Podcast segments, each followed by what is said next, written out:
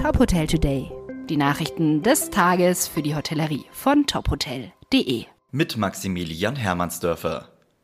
Durch die Corona-Pandemie hat sich die Personalsituation im Gastgewerbe nochmals deutlich verschärft.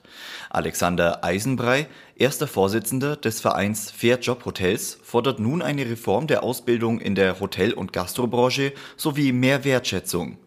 Das Problem sei hausgemacht, sagt Eisenbrei. Eine qualitativ hochwertige und zeitgemäße Ausbildung sowie die Wertschätzung der Mitarbeiter sei über Jahre vernachlässigt worden. Eisenbrei nennt konkrete Vorschläge für eine bessere und zeitgemäße Ausbildung.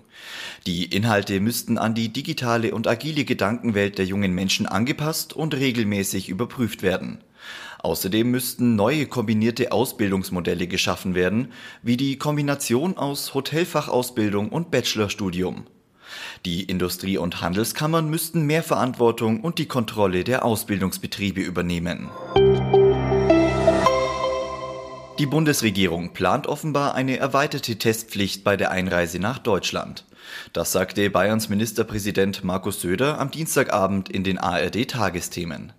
Laut Söder könnte die neue Regelung bereits ab dem 1. August gelten. Diese Testpflicht sei nicht nur für Flugreisen geplant, sondern auch für alle, die mit dem Auto oder der Bahn einreisen. Bundesinnenminister Horst Seehofer sagte gegenüber der Bild-Zeitung, dass nachweislich Geimpfte oder Genesene kein negatives Testergebnis vorweisen müssten. Darüber, wie es in der Pandemie generell weitergehen soll, beraten am 10. August Kanzlerin Merkel und die Ministerpräsidenten. Das Parkhotel Egerner Höfe in Rottach-Egern am Tegernsee öffnet Mitte August seine Türen wieder für Gäste.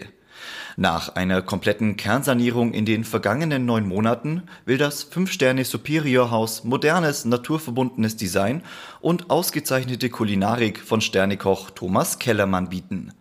Für die Neugestaltung des Hotels wurden nach eigenen Angaben hauptsächlich naturbelassene Materialien wie Holz und Stein verwendet.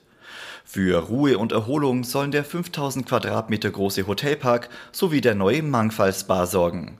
Für Einheimische wird es auch Dayspa-Angebote geben. Weitere Nachrichten aus der Hotelbranche finden Sie immer auf tophotel.de.